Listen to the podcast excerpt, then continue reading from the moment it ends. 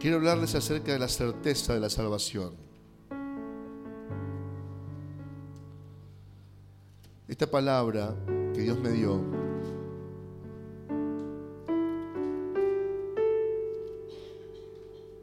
es un tema que vengo conversando desde el día viernes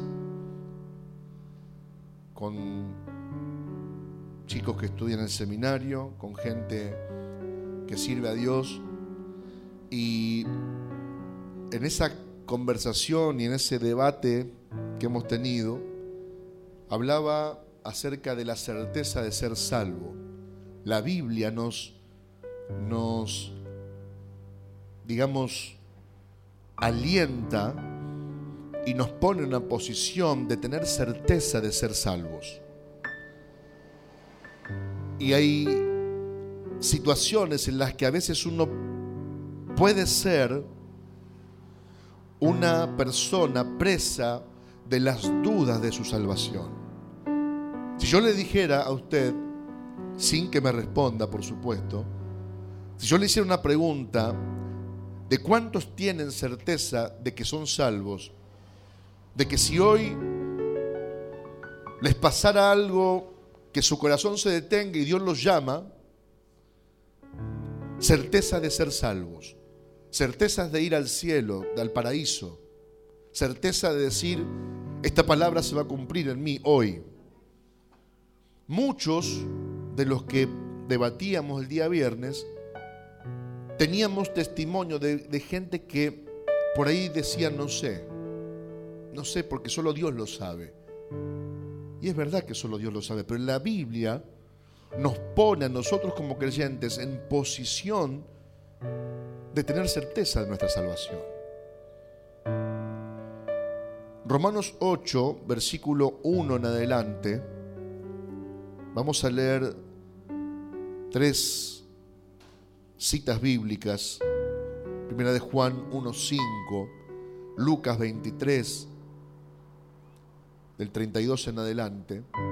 Romanos 8 dice, ahora pues, ninguna condenación hay para los que están en Cristo Jesús. ¿Estamos leyendo ahí? Ahora pues, ninguna, que dice? Condenación hay para los que están en Cristo Jesús. Diga amén. Y ahora viene la otra parte. Los que no andan conforme a la carne, sino, que dice? Conforme al Espíritu. Porque la ley del Espíritu de vida en Cristo Jesús me ha liberado de la ley del pecado y de la muerte. Porque lo que era imposible para la ley, por cuanto era débil por la carne, Dios enviando a su Hijo en semejanza de carne de pecado, y a causa del pecado condenó al pecado en la carne. Pastor, explíqueme porque me dijo muchas veces carne, mucho pecado, pecado, carne, carne, pecado, pecado, carne. ¿Qué quiere decir esto? Explíquemelo, ¿soy salvo o no soy salvo? Dígamelo usted, no. Eso se lo tiene que decir usted al Espíritu Santo. ¿Qué está diciendo el apóstol Pablo? Está diciendo lo que dice también en el libro de Romanos capítulo 3, versículo 23. Y lo que dice en Romanos 6, 23. Está diciendo, acá todos fueron condenados, destituidos de la gloria de Dios. Por cuanto todos pecaron y están destituidos de la gloria de Dios. Así está hablando él a los romanos. Fíjense cómo hablaba acerca de la falta de un redentor. Es decir, no hay nada que el hombre o la mujer pudiera hacer por más que se esfuerce en la ley, porque la ley, enseña el apóstol Pablo, es para condenación. ¿Por qué es para condenación? Porque ahora vamos a entrar en lugares donde parece hasta una dicotomía, es decir, dos cosas que se contraponen en una misma explicación. Porque Él dice que la ley no puede salvar. Pero luego, cuando yo voy a la palabra de Dios, me dice que algún día yo llegaré al trono delante del trono de Dios, donde está el, Padre, el Hijo sentado, donde van a estar los 24 ancianos sentados para juzgar, y que van a ser abiertos dos libros. Así dice la Biblia. ¿Está de acuerdo conmigo? Van a ser abiertos dos libros y no va a ser la Biblia. Dice que uno va a ser el libro de las obras y el otro va a ser el libro de la gracia. Y se van a leer el libro de la vida y se van a leer esos libros.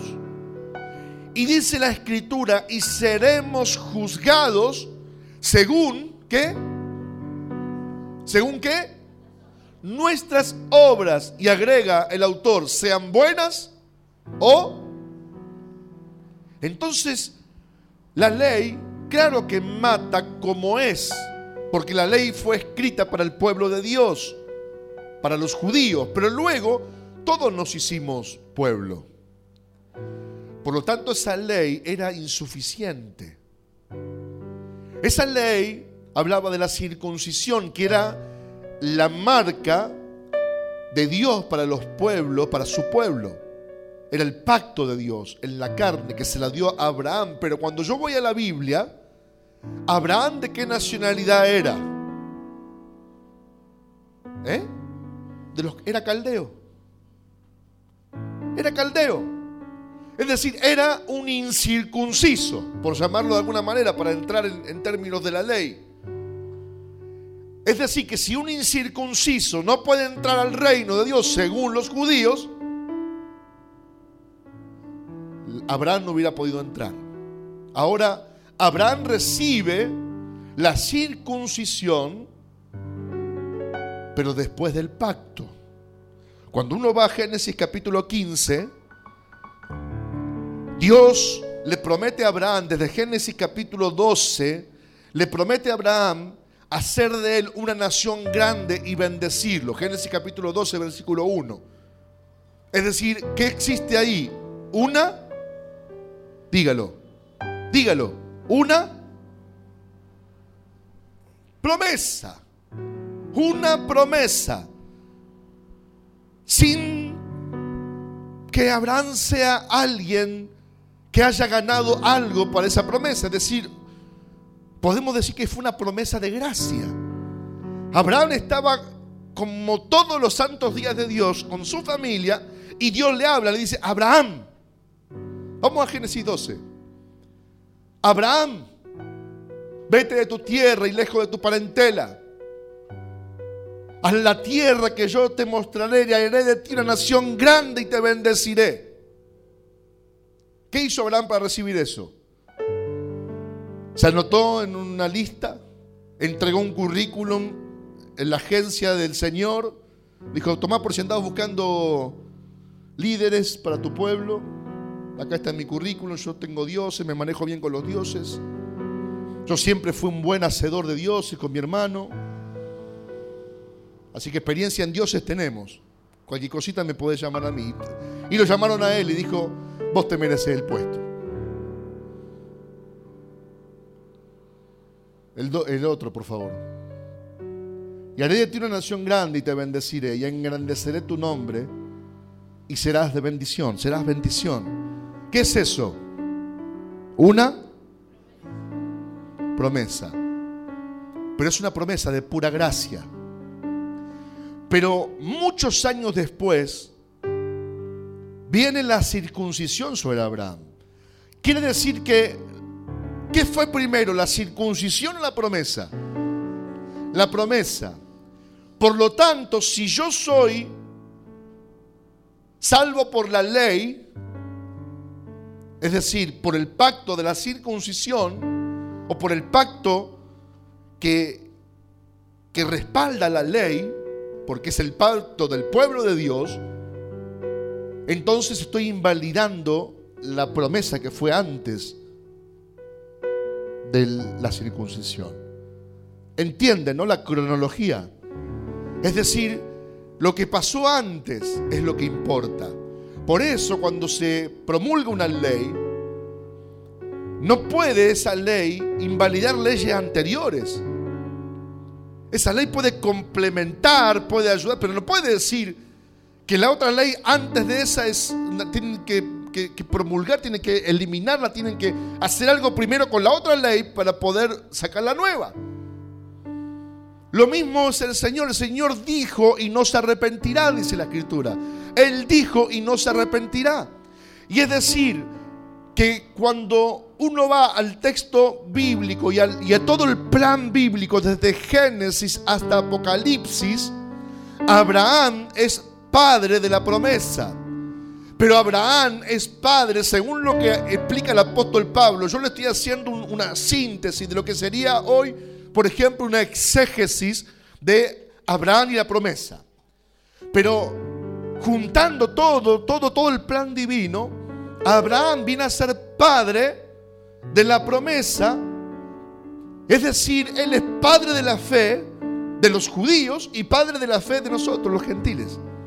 Porque de los judíos es padre de la fe por la circuncisión, pero de nosotros es padre de la fe por la incircuncisión, porque él recibe la promesa antes de ser circuncidado. Por lo tanto, tenemos a Abraham por padre. ¿Se entiende eso, verdad?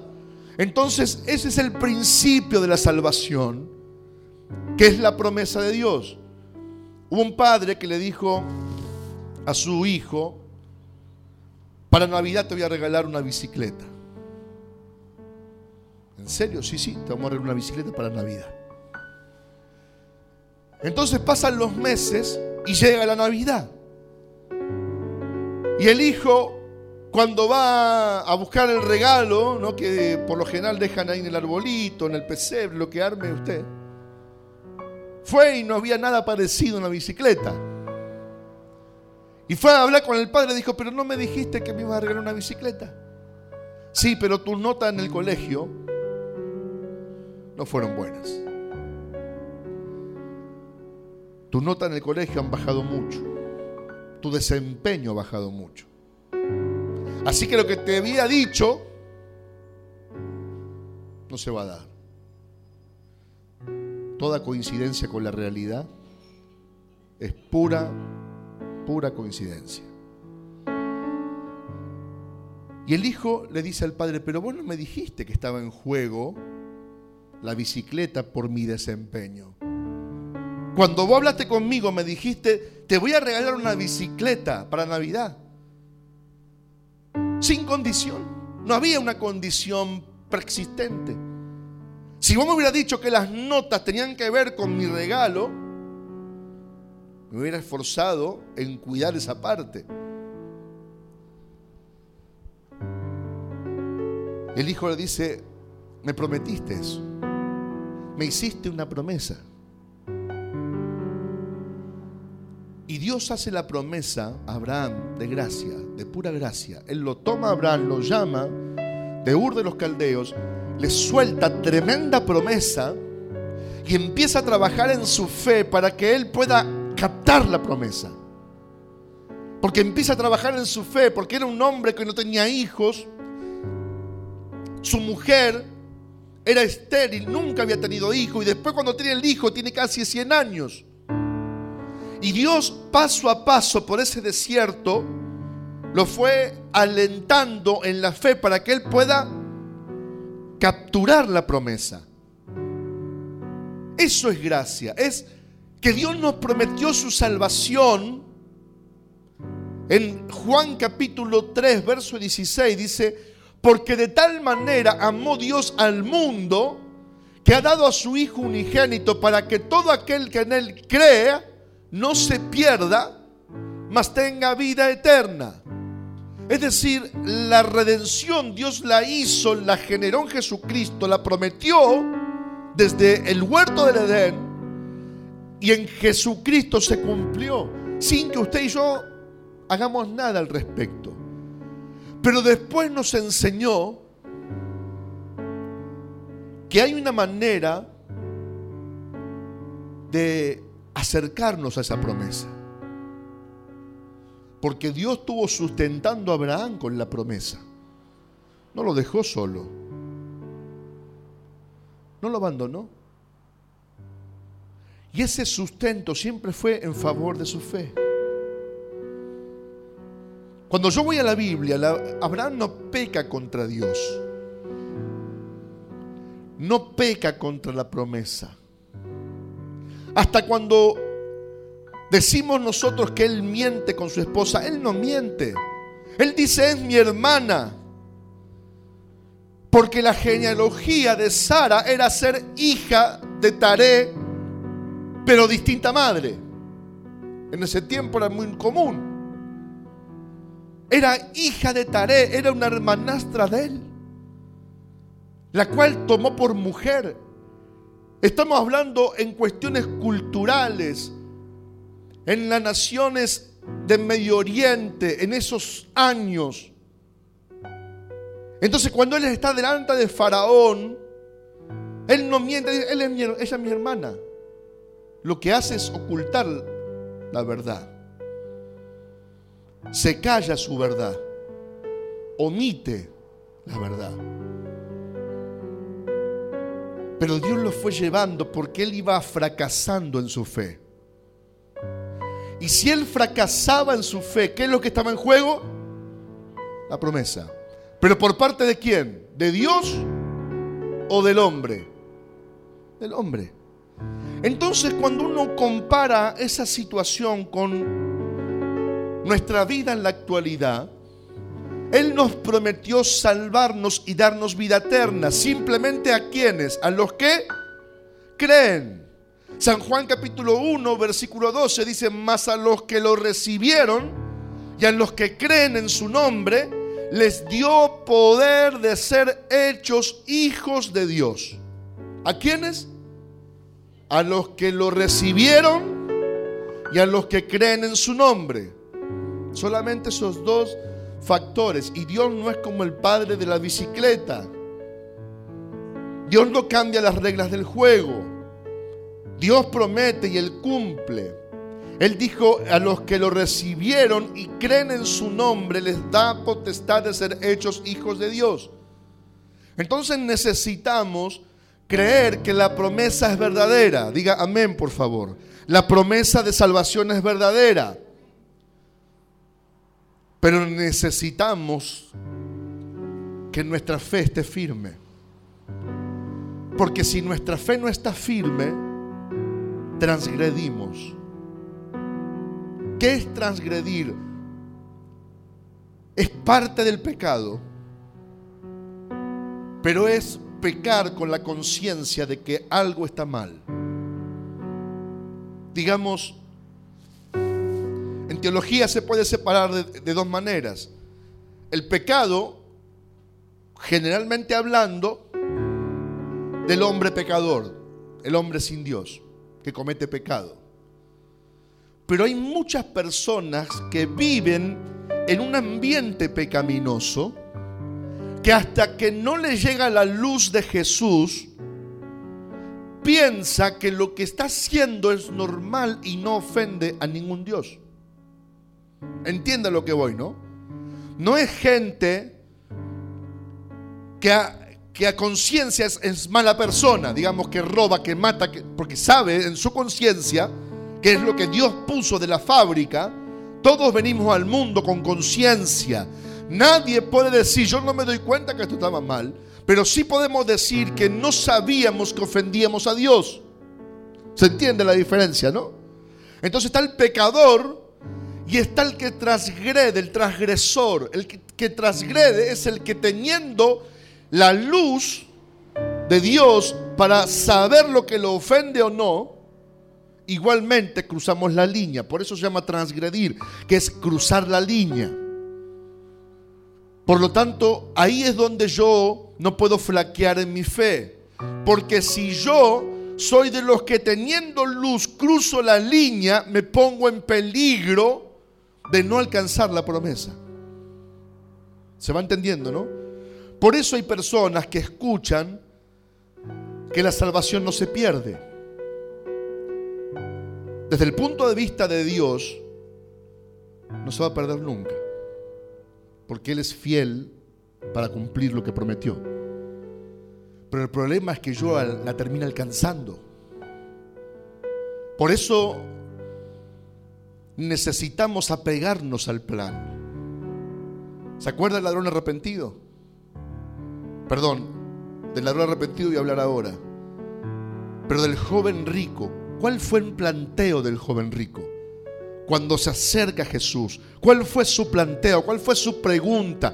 ¿Cuál fue esa situación que a él lo tenía angustiado o no? ¿Cuál fue?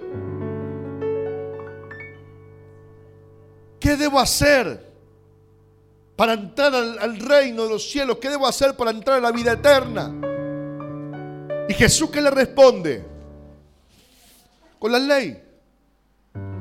Conocer los mandamientos, le dijo. La ley. Sos hijo de Abraham, conocer los mandamientos. Es decir, Jesús no invalida el pacto. Lo mejora el pacto. No lo invalida, no dice, no, no, ahora a partir de ahora lo de Moisés no va más.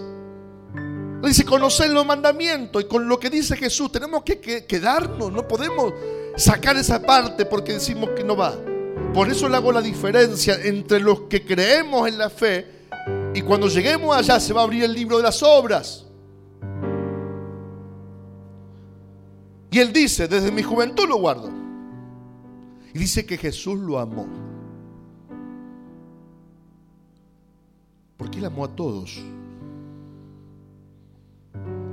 Entonces le dijo, una sola cosa te falta. Vende todo lo que tienes, dale el dinero a los pobres y después vení y seguime. Entonces yo le hago una pregunta. De todo lo que Jesús le dijo, ¿cuál era lo importante? ¿Qué era lo condicionante? ¿Qué era lo excluyente para entrar al reino?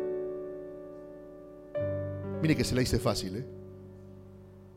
¿Cómo? Que lo siga Él. No era lo primero lo importante.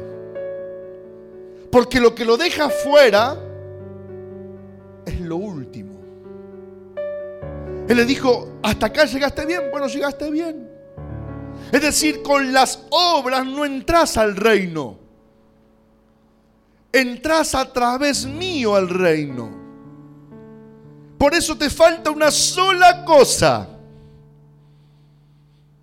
Vender todo lo que tenés, dar el dinero a los pobres y seguime a mí.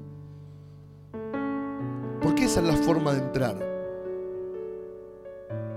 Porque siguiéndome a mí no puedes seguir en tus negocios. No puedes seguir a dos señores. Jesús lo explica. No puedes amar al dinero y amar a Jesús. Dice que este joven se entristeció, se fue. Porque lo primero es fácil de hacer. ¿Escuchó? Lo primero es fácil de hacer. Jesús lo enumera. Honrarás a tu padre, no matarás. ¿Usted mató a alguien? No, y si lo mató, qué sé yo. Pero es fácil no robar porque nos van enseñando de, pequeños. Usted va a una frutería y, el niño que empieza a caminar un año, dos años, va a agarrar usted que le dice, no, no se agarra eso. Y lo van enseñando, vamos siendo adiestrados desde pequeños a hacerle caso a nuestra conciencia de que está mal lo que está mal. Y crecemos bajo eso. Algunos deciden seguir la voz de la conciencia y otros deciden ignorarla. Pero seguir a Jesús implica lo que dice Primera de Juan, capítulo 1, versículo 5.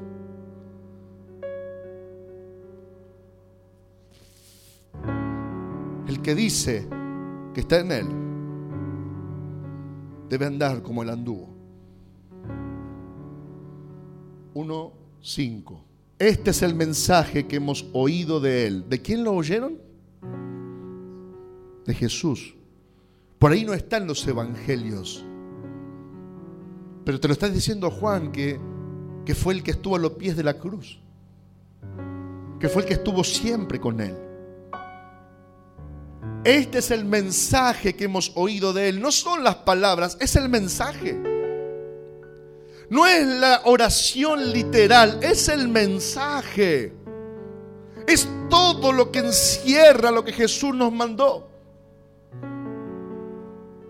Este es el mensaje que hemos oído de Él. y os anunciamos, Dios es luz y no hay tinieblas en él. Ese es el mensaje. Ese es el mensaje. Si no hay tiniebla en él y yo veo que hay tiniebla en mí, no estoy siguiéndolo a Jesús. ¿Qué debo hacer? Corregir. Porque la señal de que a usted le lata el corazón todavía, ¿sabe de qué es? ¿De qué habla? De que puede corregir todavía. ¿Por cuánto tiempo más, pastor, voy a poder corregir? Mientras le lata. Ahora entramos en un peligro porque si nosotros nos acostumbramos a pecar, naturalizamos el pecado. Y ya el pecado no, ya, no, no, no saltan las térmicas. El pecado pasa de largo.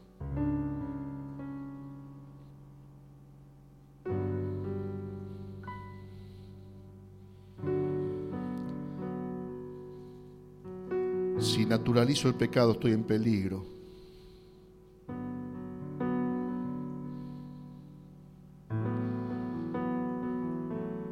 Primera de Juan 2.6.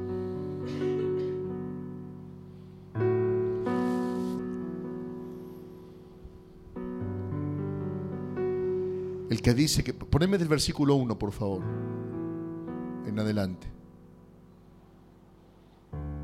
Hijitos míos. Mire qué lindo Juan cómo habla. Hijitos míos, le dice. ¿eh? No le dice usted pecador, vil.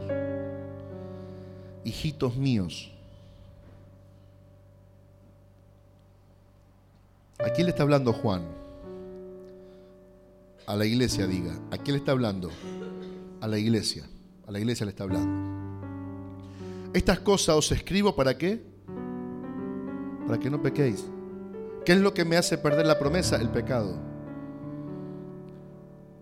No me hace perder la salvación, me hace perder la promesa. La salvación está ahí, siempre intacta porque proviene de Él. Pero para mí es la salvación. Y si alguno hubiere pecado, ¿qué dice? Abogado tenemos para con el Padre a Jesucristo el justo. Pero ¿cómo si Primera de Juan, que hemos leído recién, verso 5, dice que no hay tiniebla en él. Así que el que está en él no tiene tiniebla, solo luz. Pero acá Juan está diciendo si alguno peca, tenemos abogado y le habla a la iglesia, no le está hablando a, gente de afuera. Abogado tenemos para con el Padre, a Jesucristo, el justo. La ley de Moisés dice, de ninguna manera se justificará al impío, porque el impío morirá. Ni al, ni al que hace cohecho, ni al que es injusto, ni al que, ni al que justifica al impío. Ahora Dios justifica al impío porque Jesús perfeccionó todo. Lo hizo más grande la gracia, la, la extendió mucho más. El 2. Y Él es la propiciación por nuestros pecados y no solamente por los nuestros, sino también por los de todo el mundo. Y en esto sabemos que nosotros le conocemos y guardamos sus mandamientos. Que es lo que dice en 1 de Juan 1.5. 4. El que dice yo le conozco y no guarda sus mandamientos, el tal es mentiroso y la verdad no está en él. ¿Cuáles son sus mandamientos? Son fáciles porque hizo dos. De diez hizo dos. Amar a Dios, pero es un poquito más completo. Amar a Dios con toda tu mente, con todo tu corazón, con toda tu alma y con todas tus fuerzas. Si yo amo a Dios con mis fuerzas, porque me esfuerzo, trabajo, pinto, vengo a la iglesia, limpio, doy vuelta a la iglesia, pero en mi mente no reina Dios, estoy quebrando ese mandamiento. Debo amarlo con mi mente, amarlo con mi alma, mi corazón y amarlo con mi fuerza. Ese mandamiento no existía no existía. Jesús lo perfeccionó. Ese mandamiento en el Antiguo Testamento decía, Oye Israel, Jehová tu Dios, Jehová uno es, no tendrás dioses delante de ti. Y el segundo mandamiento, amarás a tu prójimo como a ti mismo. Jesús lo resumió. Toda la ley y los profetas, dice, lo resumo en estos dos mandamientos. Ya no van a tener que trabajar en esforzarse en hacer toda la ley y los profetas. Porque si ustedes aman a Dios con su corazón, lo aman, que hay en el corazón, que hay en el alma. Las emociones, lo que nos define. Filosóficamente está nuestro intelecto en el corazón. Es decir, nuestra inteligencia, lo que somos capaces de hacer, está en nuestro corazón. Es decir, que si yo pongo a Dios en el corazón, todo lo que haga va a honrar a Dios.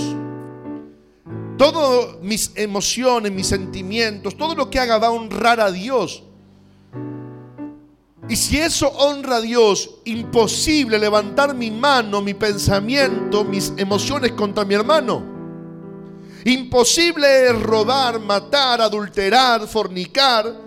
Imposible es quedarte con lo que es tuyo. Imposible es mentir o faltar a la verdad.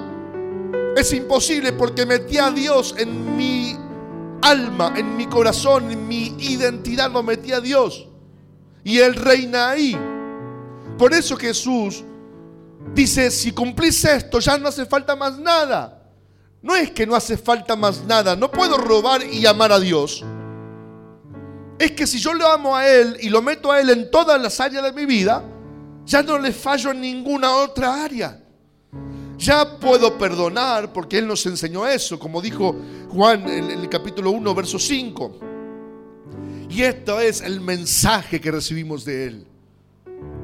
Perdonemos 70 veces 7. Ese es el mensaje que recibimos de Él. Si alguno pide ir una milla, ve con Él dos. Si alguno te, te, pone a pleito por la túnica, dale también la capa. Si alguno te golpea en la mejilla, ponle la otra. Si alguno te falta una vez, perdónalo hasta 70 veces 7. Es decir, nos marcó parámetros nada más nos fue poniendo patas a nuestra mesa. De poder amarnos, de perdonarnos, de tener a Dios en el corazón y ya, ¿para qué más? Entonces nos despejó las X de nuestra ecuación y nos trajo luz para no tener las dudas que tenían el joven rico o Nicodemo. Nicodemo, maestro de Israel, iba de noche a ver a Jesús, a decirle, maestro, ¿qué hago para entrar al reino? Nicodemo, eres maestro de Israel y no sabes estas cosas. Eres maestro. Jesús, ninguno, ninguno puede venir de Dios y hacer las cosas que tú haces, solamente alguno que venga de Dios. Nicodemo, el que nace del agua y del espíritu es el que entra al reino. ¿Y cómo hago esto? No, no tenés ni idea, Nicodemo, es fácil. Es fácil, no tiene que ver con la ley ni con los profetas. Hay que nacer del agua y del espíritu. ¿De qué está hablando? De la fe. De creerle a Él y de seguir y andar como Él anduvo. Oí un predicador que dijo, nosotros predicamos no como Jesús predica. Porque Jesús nunca predicó de él mismo, siempre predicó del reino. Y es verdad. Él habló de cómo entrar al reino. Él habló siempre del reino. Él habló siempre de la vida eterna.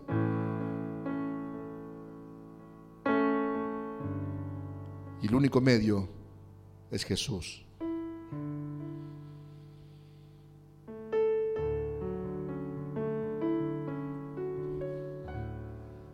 El 5.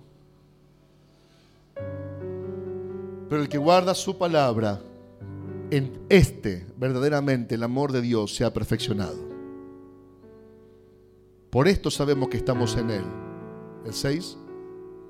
El que dice que permanece en Él debe andar como Él anduvo. ¿Cómo anduvo Jesús? Bueno, hay que leer la Biblia, ¿no? El libro de los Hechos los define. Anduvo haciendo bienes a los hombres. Anduvo haciendo bienes a los hombres. Porque de esta manera Dios ungió con Espíritu Santo a Jesús, que caminó entre nosotros y anduvo haciendo bienes a los hombres.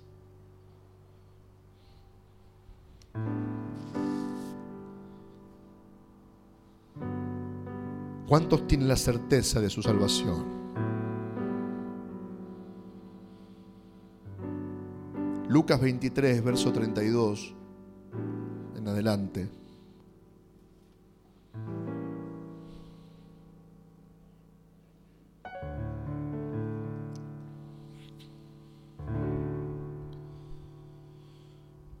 Llevaban también con él a otros dos que eran malhechores para ser muertos. Y cuando llegaron al lugar llamado la calavera, de la calavera, le crucificaron allí y a los malhechores, uno a la derecha y otro a la izquierda. Y Jesús decía, Padre, perdónalos, porque no saben lo que hacen. Y repartieron entre sí sus vestidos echando suertes. Y el pueblo estaba mirando y aún los gobernantes se burlaban de él diciendo, a otro salvó, sálvese a sí mismo. Si este es el Cristo, el escogido de Dios. Los soldados también se le escarnecían, acercándose y presentándole vinagre y diciendo, si tú eres el rey de los judíos, sálvate a ti mismo. Había también sobre él un título escrito con letras griegas, latinas y hebreas. Este es el rey de los judíos. Y uno de los malhechores que estaba colgado le injuriaba diciendo, si tú eres el Cristo, sálvate a ti mismo y, ¿qué dice? A nosotros. No nos deje afuera. ¿Eh? Respondiendo el otro, le reprendió diciendo, ni aún temes a Dios estando en la misma condenación. Nosotros a la verdad justamente padecemos porque recibimos, ¿qué dice? Lo que merecieron nuestros hechos. Romanos 3, 6, 23. Mas este ningún mal hizo. Y dijo a Jesús, acuérdate de mí cuando vengas en tu reino. Yo quiero ponerlo en contexto esto, esta escena de la cruz. El primero que quiero poner en contexto es toda la escena, gente burlando, a Jesús clavado en la cruz, golpeado, casi hasta la muerte, cubierto de sangre y de nada más, porque estaba desnudo. No estaba con ese paño que lo dibujan en los libros, o como se lo expone a veces en una cruz, con un paño, con una suerte de lienzo. Estaba desnudo. Por eso el profeta Isaías dice que, que se humillaría hasta lo sumo estaba desnudo, cubierto por la sangre, casi muerto, y todo un grupo de personas, algunos del pueblo, otros sacerdotes, otros religiosos de la época, soldados romanos, dos ladrones, uno al lado del otro, uno a cada lado de la cruz, y todos con un con algo en común. Todos burlándose de Jesús. Todos burlándose de Jesús. Todos haciéndole eh, chistes acerca de su poder y su salvación. Todos matándose de risa de Jesús. Uno dice que le acercó vinagre como para decir, toma vos sos rey, tomate un trago. Así lo define San Lucas. Se burlaban de él y le ofreció vinagre, dice.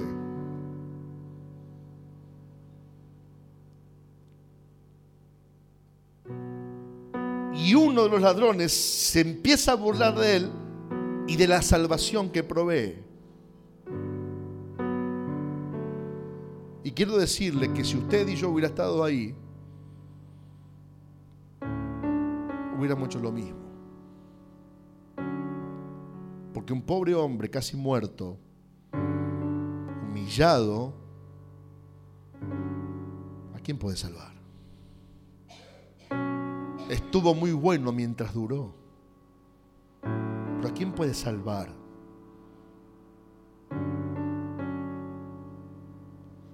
Por eso hay gente que piensa, en este ejemplo del, del ladrón arrepentido,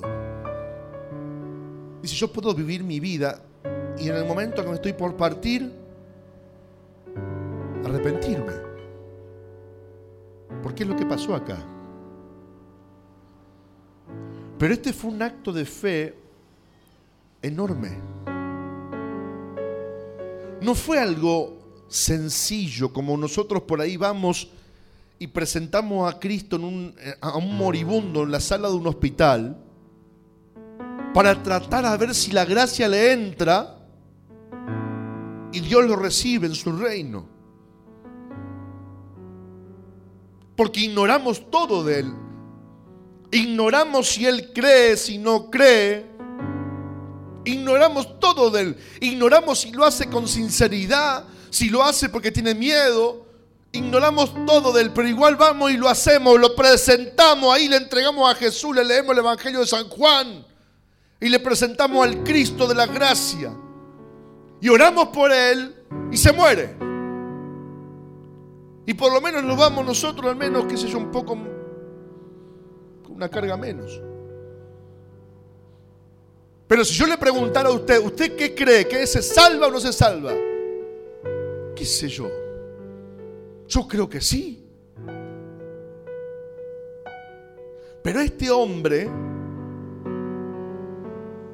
le habían... Este hombre estaba en medio de una corriente que iba en descrédito de Jesús estaba en una corriente que era más fácil subirse al tren de la burla creer en un moribundo desnudo, humillado, golpeado y casi muerto, escupido y burlado, y por las autoridades que adoran a Dios, burlándose y diciéndole de dónde sos vos.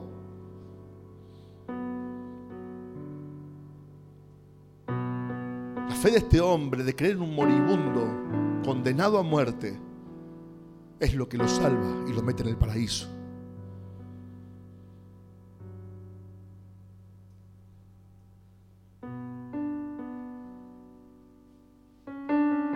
Charles Spurgeon dice que hasta él imagina que en un momento estaba subido a ese tren de la burla.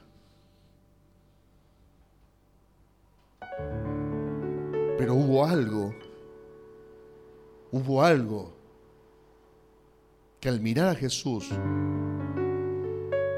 lo hizo cambiar de, de bando.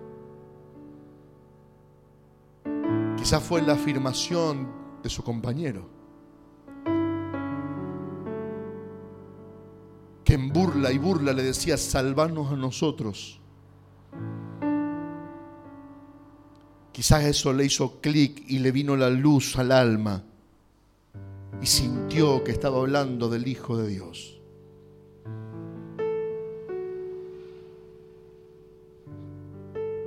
Mi hermano, todos nosotros estábamos como estos tipos, condenados a muerte por nuestros hechos. El tema es de qué lado de la cruz estoy yo. De los que nadan a favor de la corriente. Y hoy, hoy ya nadie se atreve a burlarse de Jesús. Pero hay, otras corrientes que te llevan. Está la corriente de la liviandad que te lleva. Total se puede si Jesús ya te perdonó. Total se puede si, si la, la salvación no se pierde, lo dijo el pastor. La promesa está intacta. Usted puede perderla. Usted puede no alcanzarla. Usted puede quedar descartado si persiste en burlarse de Jesús. ¿De qué manera me burlo de Jesús hoy? Haciendo lo que hacen todos. Creyendo que puedo tener una vida en el Señor y una vida con los demás. No se puede. No se puede. O estoy con uno o estoy con los otros. ¿Escuchó? ¿Escuchaste? O estoy con uno, con uno, con Jesús. O estoy con todos los demás. Y qué difícil es ir en contra de todos los demás. Qué difícil es reírse o no reírse cuando todos se ríen. Qué difícil es no ir cuando todos van. Esa es la parte difícil. Pero es un acto de fe, es un momento de fe que va a durar toda la vida. Es un momento de fe.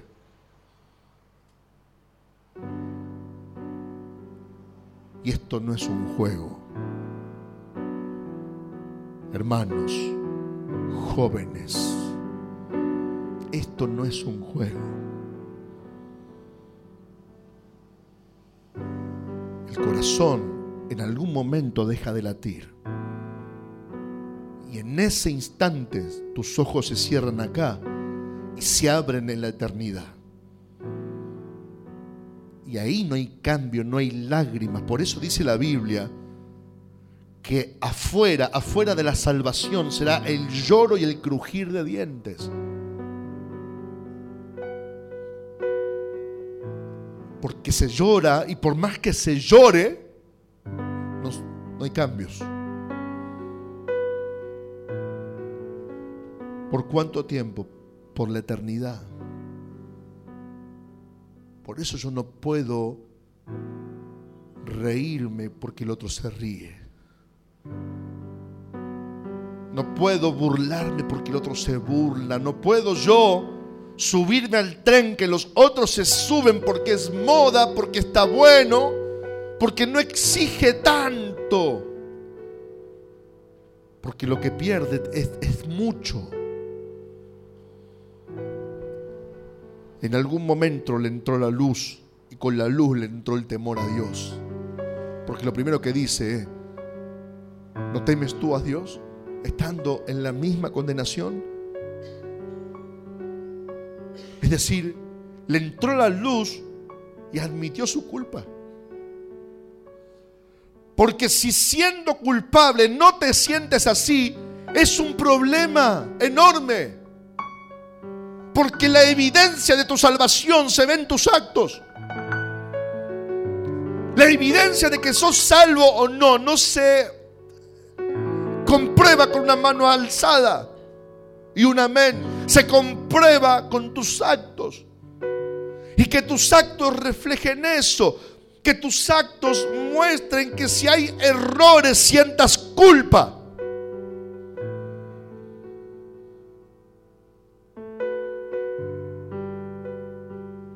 Y con la culpa admitir que merecemos un castigo.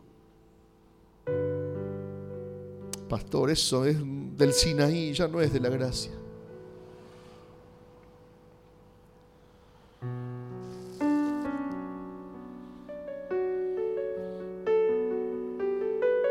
Que si yo no siento que soy culpable, no tengo perdón. Que si yo no siento que soy culpable, no tengo perdón.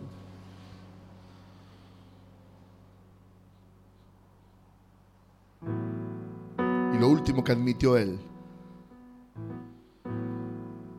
es que Jesús, en su inocencia, podía salvarlo a él también.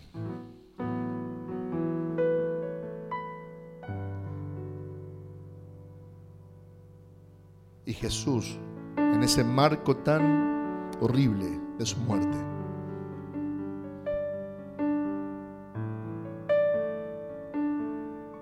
Le dijo algo que en el versículo 43 suena hasta el día de hoy. Entonces Jesús le dijo, de cierto te digo. ¿Sabe qué significa desierto? Desierto está diciendo, lo que yo te voy a decir ahora es verdad. Es veraz. Lo que yo te voy a dar ahora es verdadero. Es cierto. Lo que yo te prometo ahora es seguro. No hay margen de error lo que yo te voy a dar ahora. De cierto te digo que hoy estarás conmigo en el paraíso.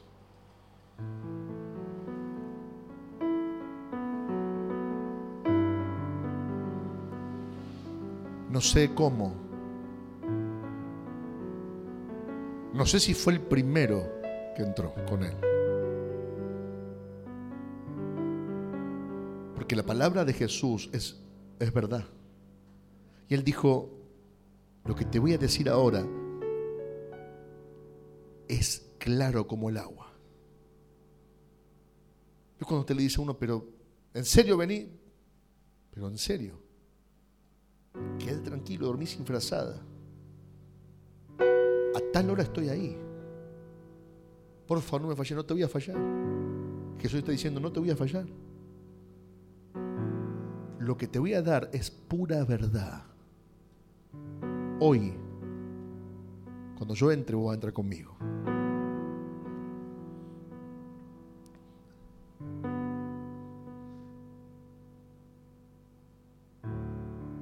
Era el día. Y la profunda fe que empezó a crecer en el estado de condenación de un pobre hombre alcanzó vida eterna. Pero hubo de, se necesitó de mucha fe. No de un juego de esperar hasta el final. No sé si llegando al final tendrás tanta fe como este hombre. No sé si llegando al final, no sé si estando en el, lecho de muerte tendrás tanta fe como este hombre. Por eso es bueno tenerla ahora, conquistarla ahora, practicarla ahora. Porque si mañana se le ocurre dejar de latir a tu corazón, que tus ojos se abran en la eternidad, pero que se abran en el paraíso, que no se abran en otro lado. Se deben abrir en el paraíso, no en otro lado. Pero para que eso pase, debo estar del lado correcto de la cruz. Para que eso ocurra, debo estar del lado correcto de la cruz. Cuando era como la hora sexta, hubo tinieblas sobre toda la tierra hasta la hora novena y el sol se oscureció y el velo del templo se rasgó por la mitad. Entonces Jesús, clamando a gran voz, dijo, Padre, en tus manos encomiendo mi espíritu. Y habiendo dicho esto, expiró.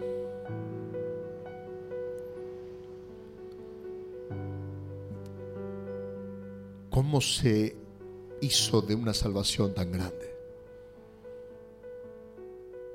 Porque murió Jesús y al toque los mataron a los otros.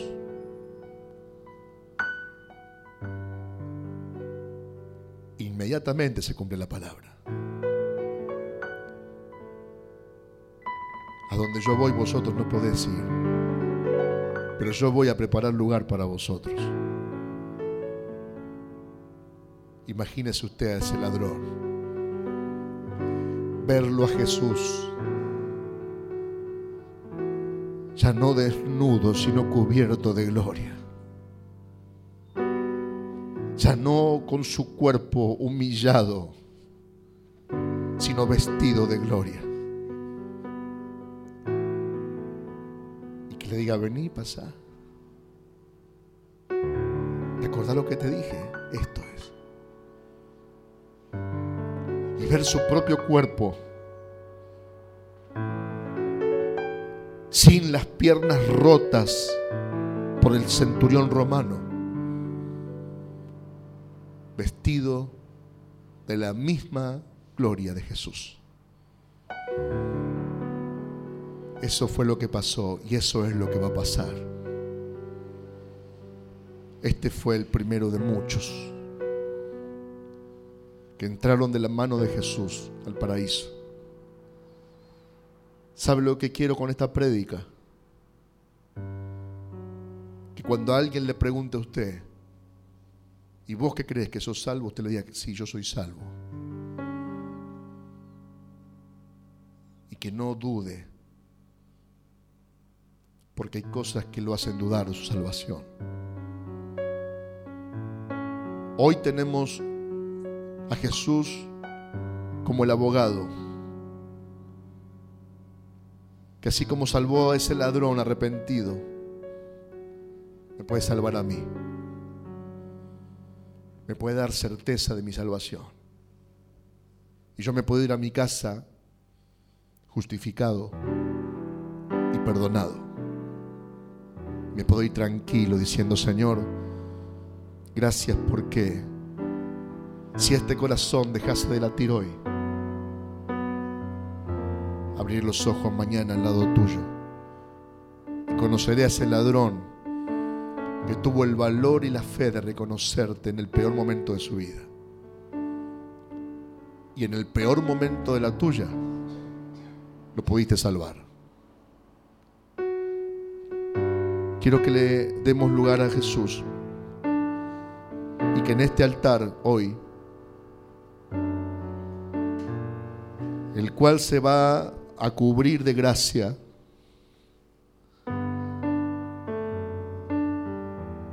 Usted venga y reconozca que Él es Dios. Usted venga y reconozca que Él es el Cordero fiel. Que Él es el único Dios verdadero. Que Él es el único y que no hay otro en Él.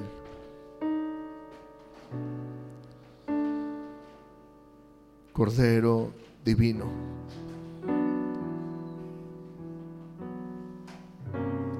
Ya no te vieron. Ya no te vio ese hombre. Vestido de humillación. Ya no te vio cubierto de vergüenza. Te vio vestido de gloria te vio sentado a la diestra del Padre. Te vio como Juan te describe.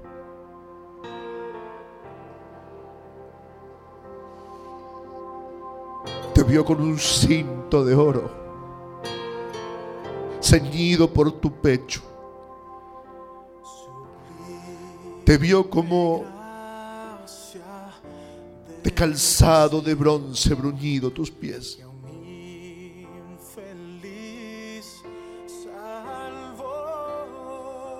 tus ojos como llama de fuego. Tus cabellos blancos.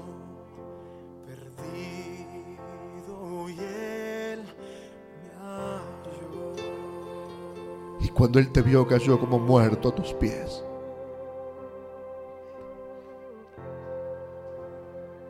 Pero algo reconoció este ladrón.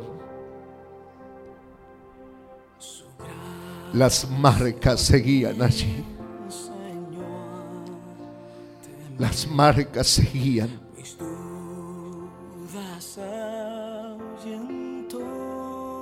Sus manos seguían perforadas como cordero inmolado.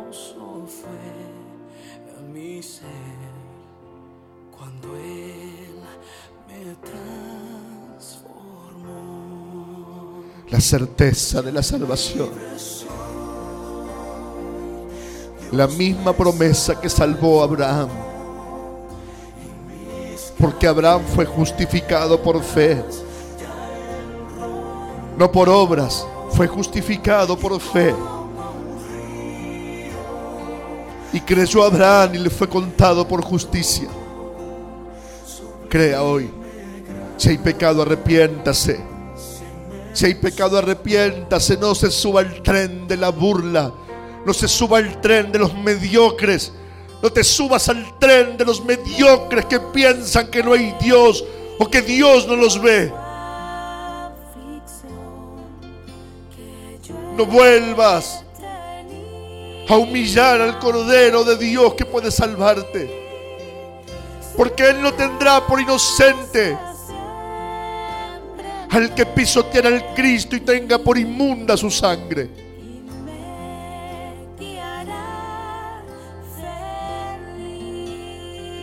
Pida perdón.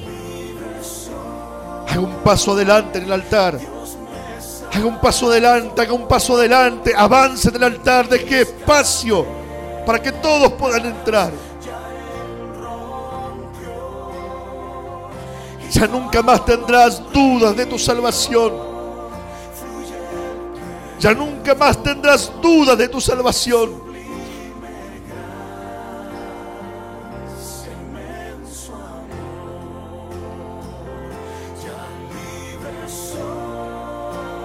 Señor, este es tu tiempo. Espíritu Santo, revélate a ellos. Revélate a ellos, revélate a ellos. Revélate a ellos tu luz ahora. Tu luz, tu luz, tu luz, tu luz, tu luz, tu luz. Esa luz que alumbra a todo hombre. Esa luz que alumbra a todo hombre. La luz que vino a este mundo y habitó entre nosotros. Y vimos su gloria como la del unigénito Hijo de Dios. Esa luz, esa luz, esa luz, esa luz. Esa luz, esa luz que alumbra a todo hombre. Esa luz que refleja el alma. Esa luz, esa luz, esa luz que te dice que el único que puede librarnos es Él. Jesús, Jesús, Jesús, Jesús. Jesús fue, padeció y se humilló a lo sumo. Jesús, Jesús, Jesús, Jesús, Jesús. Ese es el nombre que te salva hoy. Ese es el nombre que te salva hoy. Ese es el nombre que te salva hoy. Que te abre la puerta. Que te libra. Que te hace al paraíso. Ese es su nombre. Jesús. Jesús, Jesús, Jesús, no lo desprecies hoy. Jesús, no lo desprecies hoy. No lo desprecies hoy, no lo desprecies hoy. No corras, no corras con la multitud. No corras con la multitud. No corras con la multitud. No corras con la multitud. Quédate de tu lado de la cruz. Quédate de tu lado de la cruz. Quédate, reconócelo. Quédate y sálvate hoy, sálvate hoy, sálvate hoy, sálvate hoy, sálvate hoy. Hoy es el día de la salvación. Hoy es el día que hizo el Señor. Sálvate hoy. Sálvate hoy. Sálvate. Sálvate hoy. Es el mismo, es el mismo, es el mismo. Es el mismo, es el mismo, no hay otro, no hay otro. No hay otro. No hay otro, no hay otro. Los que se burlaban vieron tinieblas. Los que se burlaban vieron las tinieblas. Y después de ver las tinieblas dijeron verdaderamente este hombre era justo. No esperes ver las tinieblas porque ese día será tarde. No esperes ver las tinieblas porque ese día será tarde. Abraza su gracia hoy. Abraza su gracia y pide perdón por tus pecados. Porque Él es fiel y justo para perdonarnos. Pide perdón, apégate al pacto. Camina como Él anduvo. Ámalo con tu mente, ámalo con tu corazón, ámalo con tu fuerza. Y hoy serás salvo. Hoy serás salvo por la fe en Jesucristo.